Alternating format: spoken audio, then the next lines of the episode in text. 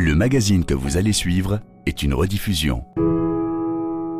La France a rapatrié ce mardi 25 enfants et 10 femmes détenues dans des camps de prisonniers djihadistes du nord-est de la Syrie. 80 femmes auraient refusé d'être rapatriées avec leurs enfants. RFI. Grand reportage. Alors que la France a procédé ce mardi à une quatrième opération de rapatriement en un an, RFI donne la parole aux professionnels qui prennent en charge les enfants de retour de Syrie en Seine-Saint-Denis. Ce département d'Île-de-France, point d'entrée des rapatriés via l'aéroport de Roissy, a longtemps été le seul à s'occuper de ces mineurs. Depuis fin 2016, 99 enfants ont ainsi été suivis par les acteurs de la protection de l'enfance du 93 qui ont développé un protocole d'accompagnement qui fait aujourd'hui école dans d'autres départements. En quoi consiste-t-il? Avec plus de 5 ans de recul, que peuvent dire ces professionnels de l'évolution des enfants? Quelle prise en charge pour les enfants de retour de Syrie? C'est un grand reportage de Laura Martel. Direction Bobigny, prochain train dans une minute. Le suivant dans 7 minutes. Alors, nous sommes dans le service de pédopsychiatrie et de psychiatrie générale de l'hôpital Avicenne à Bobigny. Et on a une spécificité un peu dans le service qui est la prise en charge des troubles post-traumatiques, aussi bien chez les enfants que chez les adultes. Professeur Thierry Bobet, chef de service. Donc voilà le bureau du docteur Bosque. Bonjour. Et le docteur Bosque. Bah, vous voyez, c'est un bureau assez classique. Nicolas Bosque, psychiatre. Avec un matériel qu'on peut retrouver dans n'importe quelle chambre d'enfant, mais que nous, on utilise à visée euh, diagnostique et thérapeutique. Donc, un bac indispensable, c'est le bac des animaux, avec des animaux menaçants, les tigres, les lionnes, les gorilles. Quoique de temps en temps, ça peut être aussi ceux qui protègent, ça va dépendre de chaque enfant. C'est des animaux qui permettent en tout cas de raconter plein d'histoires. Voilà. Alors, on a aussi surtout ça. hein. C'est euh, la petite table de dessin. Ça, c'est un dessin que j'ai fait tout à l'heure avec un enfant. Donc un coloriage qu'on reprend avec les problématiques d'enfants de retour de zone. Donc par exemple un monstre comme ça qui est très en colère, qui fait du mal à tout le monde, qui menace une famille et qui pense à plein de choses. Et ça c'est l'enfant.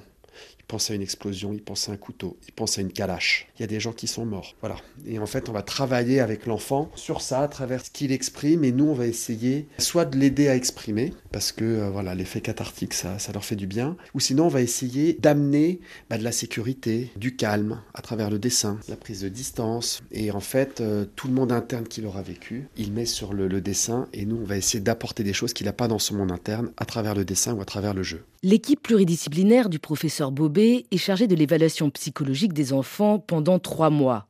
Dans les faits, elle assure aussi le suivi au long cours des enfants restés placés en Seine-Saint-Denis, car l'ampleur des traumatismes subis, pointe Thierry Bobet, exige un soutien à long terme. Nous, ce qu'on constate avec ces enfants, c'est que beaucoup ont des difficultés importantes euh, parce qu'ils ont été littéralement blessés par les expériences qu'ils ont euh, vécues pendant toute cette période. Ils se sont retrouvés euh, vivant sous l'État islamique pour certains pendant plusieurs années, avec tout ce que ça implique d'exposition à des violences, des corps dans la rue, des exécutions. Ensuite, il y a eu la période vraiment de guerre avec les bombardements, les pères qui meurent ou qui disparaissent. Et puis ensuite, il y a eu la période des camps. Et la vie dans un camp pour un enfant, bah, c'est avant tout la violence, l'absence de lieu de sécurité, même si les mamans euh, font ce qu'elles peuvent. Dans un camp, on ne peut pas protéger ses enfants. Il n'y a pas d'école, il n'y a pas de justice, il n'y a pas de santé, il n'y a pas de sécurité. Et il y a des violences physiques et sexuelles répétées. C'est tout ça qu'ont vécu ces enfants et à l'arrivée, la séparation avec la mère que les autorités mettent en détention préventive avec des jugements qui arrivent parfois loin euh, après. Ces enfants sont placés en famille d'accueil et puis ils commencent toute une série de rendez-vous avec les éducateurs, avec nous, euh, la santé, éventuellement des visites à la mère en prison, éventuellement des visites à la famille élargie. Donc ils se retrouvent avec des agendas complètement euh, surchargés, ce qui est euh, pesant pour eux, alors que très souvent ces enfants très vite, ils ont envie de vivre une vie d'enfant, d'aller à l'école, de jouer, d'apprendre. Donc euh, voilà, il y a beaucoup d'adversité qui pèsent sur eux. Euh, bien sûr, l'adversité maximale, elle est avant leur retour en France, mais aussi après leur retour, c'est pas facile non plus. Et donc, euh, ces enfants peuvent développer toute une série de troubles, des troubles de l'attachement, des troubles dépressifs, anxieux, des troubles post-traumatiques, des troubles des apprentissages, du développement, etc. etc. Donc euh, nous, euh, c'est comme ça qu'on voit ces enfants, comme des enfants qui ont été blessés, vulnérabilisés par tout ce qu'ils ont vécu et qu'on doit aider à se rétablir de tout ça.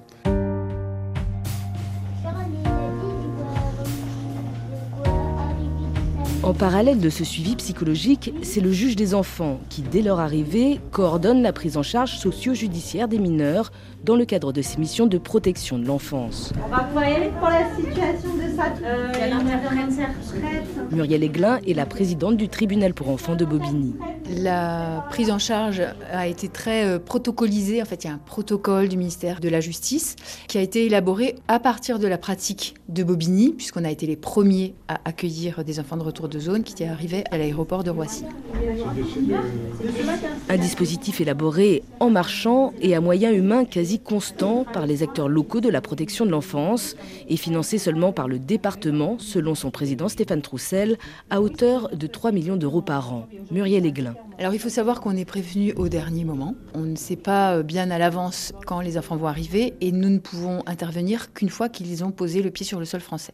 Donc ils arrivent à l'aéroport, ils sont immédiatement, dès le tarmac, séparés du parent avec lequel ils sont venus et confiés par le procureur en urgence à l'aide sociale à l'enfance qui vient les chercher à l'aéroport. Et euh, nous intervenons ensuite euh, à l'occasion d'une audience que nous organisons trois semaines après environ. Nous convoquons les parents, les enfants, nous convoquons également les services de l'aide sociale à l'enfance qui sont gardiens de l'enfant et nous ordonnons des mesures judiciaires d'investigation éducative qu'on confie à la protection judiciaire de la jeunesse qui fait un bilan euh, psychologique du fonctionnement de la famille.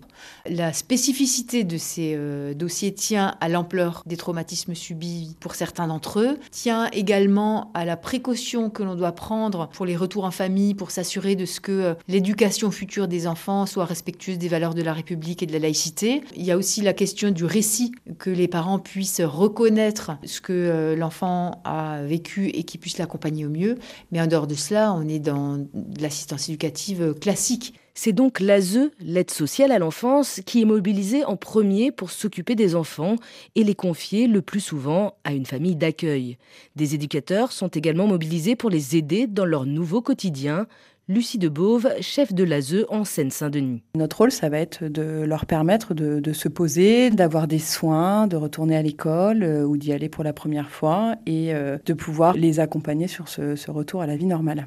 Ce que font aussi les travailleurs sociaux de l'aide sociale à l'enfance, c'est tout le lien avec les parents, donc euh, qui sont euh, en détention, et donc euh, notamment les, visites au parloir qui sont organisées et avec la PJJ et avec l'ASE pour que les enfants, lorsque le juge l'a autorisé ou le demande, hein, ces enfants vont voir régulièrement leurs parents au parloir et donc ça permet aux professionnels de l'aide à l'enfance d'être présents, d'être vigilants si nécessaire et puis d'évaluer en fait les liens qu'il y a entre l'enfant et ses parents. Ces enfants placés ont pourtant le plus souvent des proches prêts à les accueillir. Mais le retour dans la famille élargie n'est non seulement pas automatique, mais il prend du temps, car les proches sont soumis à une évaluation approfondie. L'ASE y contribue, mais comme le précisait la juge Aiglin, les investigations sont surtout confiées à la PJJ, la protection judiciaire de la jeunesse. Elle s'assure que les conditions sont réunies pour le bien-être matériel et moral de l'enfant, mais s'intéresse aussi à l'environnement religieux et à la problématique de la radicalité.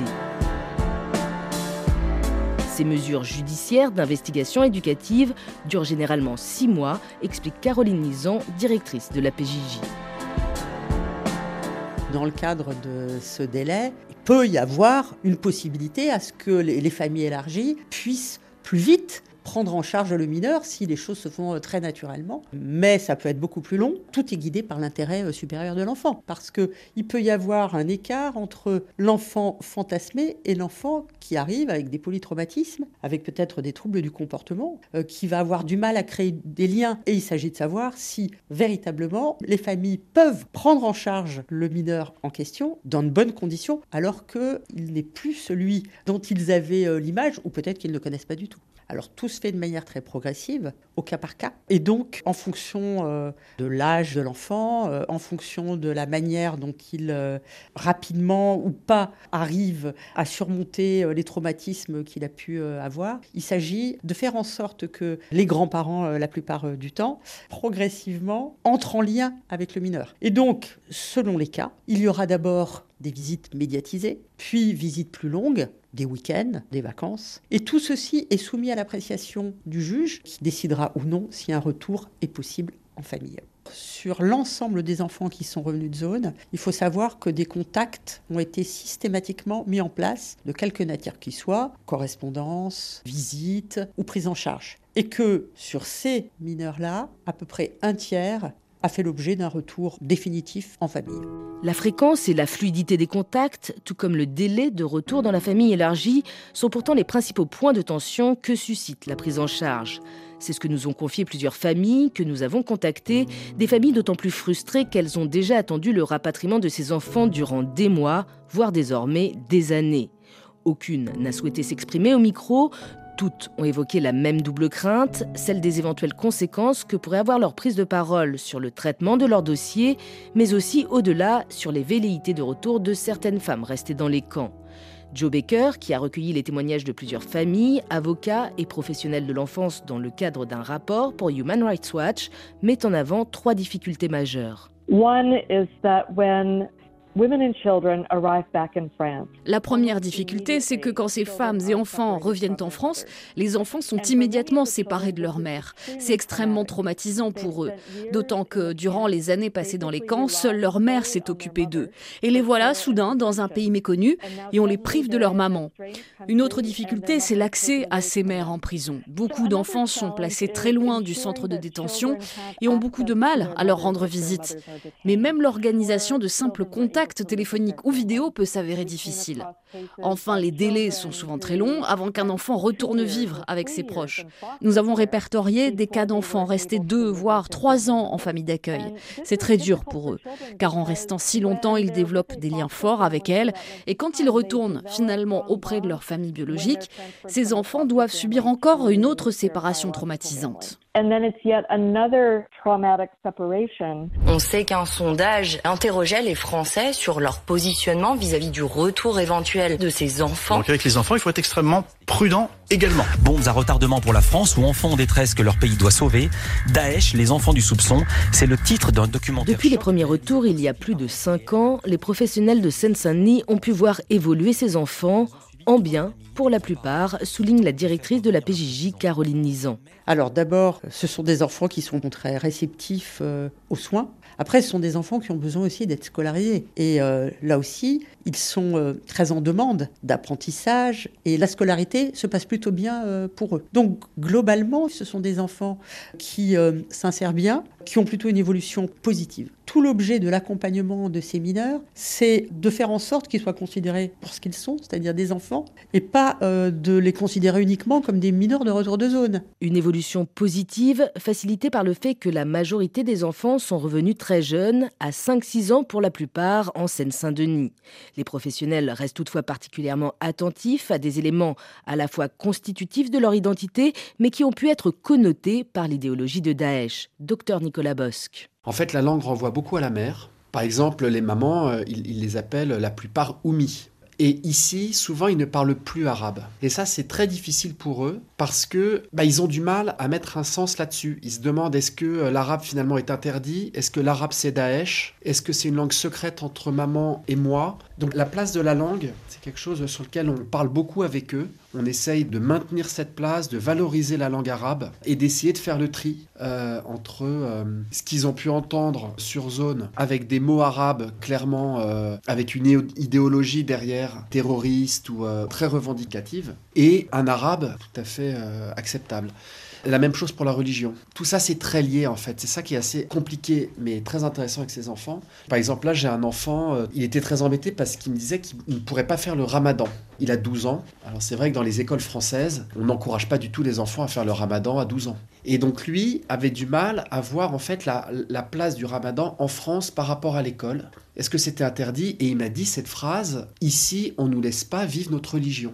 Donc à 12 ans, c'est compliqué après de réexpliquer les choses parce qu'on sent qu'ils ont été quand même euh, extrêmement idéologisés pour certains. Il y avait vraiment une pensée unique et euh, bah, souvent, voilà, c'est la première pensée qui leur vient à l'esprit quand on aborde certains sujets. Mais bah, c'est des enfants et les enfants ont cette plasticité et ils peuvent, euh, avec une prise en charge régulière, une confiance, une alliance, ils arrivent très bien à prendre du recul, mais bah, ça prend du temps. Alors bien sûr, professeur Bobet, les questions de la pensée radicale, de la pensée rigide, comme le disait docteur Bosque, émergent régulièrement et il faut pouvoir en parler que la laïcité, c'est pas l'ennemi de la religion. C'est des choses que les éducateurs abordent aussi, mais qu'on aborde peut-être différemment dans les séances psy. Il faut pouvoir revenir sur tout le vécu des enfants, les aider à reconstituer un récit. Et on voit les enfants changer, s'assouplir, aller mieux au fil du temps, pratiquement dans tous les cas. AZE et PJJ sont unanimes, il n'y a pas eu plus d'incidents à signaler avec ces enfants qu'avec les autres mineurs sous protection.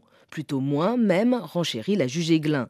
On est donc loin de l'image des bombes à retardement que certains en France ont pu plaquer ou craindre. Docteur Bosque. On ne peut pas lire dans l'avenir. Nous, on les voit aujourd'hui. On les voit évoluer depuis 5 ans. On ne sait pas comment ils seront dans 10 ans, dans 15 ans, dans 30 ans. Ça, c'est sûr qu'on ne sait pas. Maintenant, euh, dans ce qu'on lit aujourd'hui, où on peut voir des journalistes, des hommes politiques, des personnes avec des responsabilités publiques qui vont les dénommer comme par exemple les enfants de l'ennemi, ou euh, les enfants soldats, ou les enfants du soupçon, tout ça renvoie quand même à des représentations euh, très négatives, mais surtout euh, à un côté assez fantasmatique, mais vraiment dans le sens euh, psychanalytique, c'est-à-dire dans le côté où il y a une agressivité qui est très inconsciente, qui est projetée sur ces enfants, parce qu'ils font peur, parce qu'ils sont peu connus, peu compris. Donc nous, on, se bat, on se bat là-dessus. Et surtout, c'est quelque chose que nous, on ne voit absolument pas chez, chez, nos enfants. Nous, on voit des enfants qui sont traumatisés, qui ont de multiples difficultés, mais qui n'expriment absolument pas d'agressivité envers l'autre, envers la société. On n'entend pas parler de rancune, il n'y a pas euh, de messages comme ça euh, radicalisés, idéologisés, où euh, ils vont essayer de, reproduire ce qu'ils ont entendu sur zone. Absolument pas. Confiance en un avenir meilleur pour ses enfants ne veut pas dire pour autant baisse de la vigilance, assure Lucie de Beauve, la responsable de l'ASE. Sur euh, la question du rapport euh, à la radicalisation, euh, il est quasiment inexistant. Ça, on ne le voit pas dans les enfants qu'on accueille. Mais on doit toujours veiller à avoir un accompagnement qui s'adapte au fur et à mesure que les enfants grandissent et vont reposer d'autres questions. Et peut-être que parfois, ils peuvent s'intégrer assez vite, jeunes, mais quelques années après, il y a des choses qui peuvent ressortir. Mais voilà, comme des enfants qui ont connu des traumatismes. Au centre de l'attention des professionnels, l'adolescence, période de bouleversement identitaire pour tout à chacun, mais aussi le procès des parents. Un temps particulièrement délicat pour l'enfant, car même s'il y est préparé avec l'ASE et la PJJ, ce procès peut s'avérer d'autant plus difficile à vivre que le mineur est susceptible de se retrouver sous les feux des médias. Or, le regard que porte la société sur ses enfants, insiste la juge Aiglin, peut avoir un impact durable. C'est pour ça que j'insiste vraiment sur le fait que bah, ce sont nos enfants. Ce sont nos enfants qui ont été euh, emmenés là-bas ou auxquels on a donné naissance là-bas, mais ils font partie de euh, notre communauté nationale. On a un devoir vis-à-vis d'eux et c'est essentiel de pouvoir les intégrer avec un regard euh, bienveillant et accueillant, exigeant vis-à-vis de nous-mêmes également pour l'aide qu'on peut leur, apporter, mais on ne doit pas faire peser sur eux davantage de difficultés que ce qu'ils ont déjà traversé dans leur jeune vie. Tous ces professionnels font aussi un constat, les enfants rentrés en dernier arrivent plus mal en point, physiquement et psychologiquement.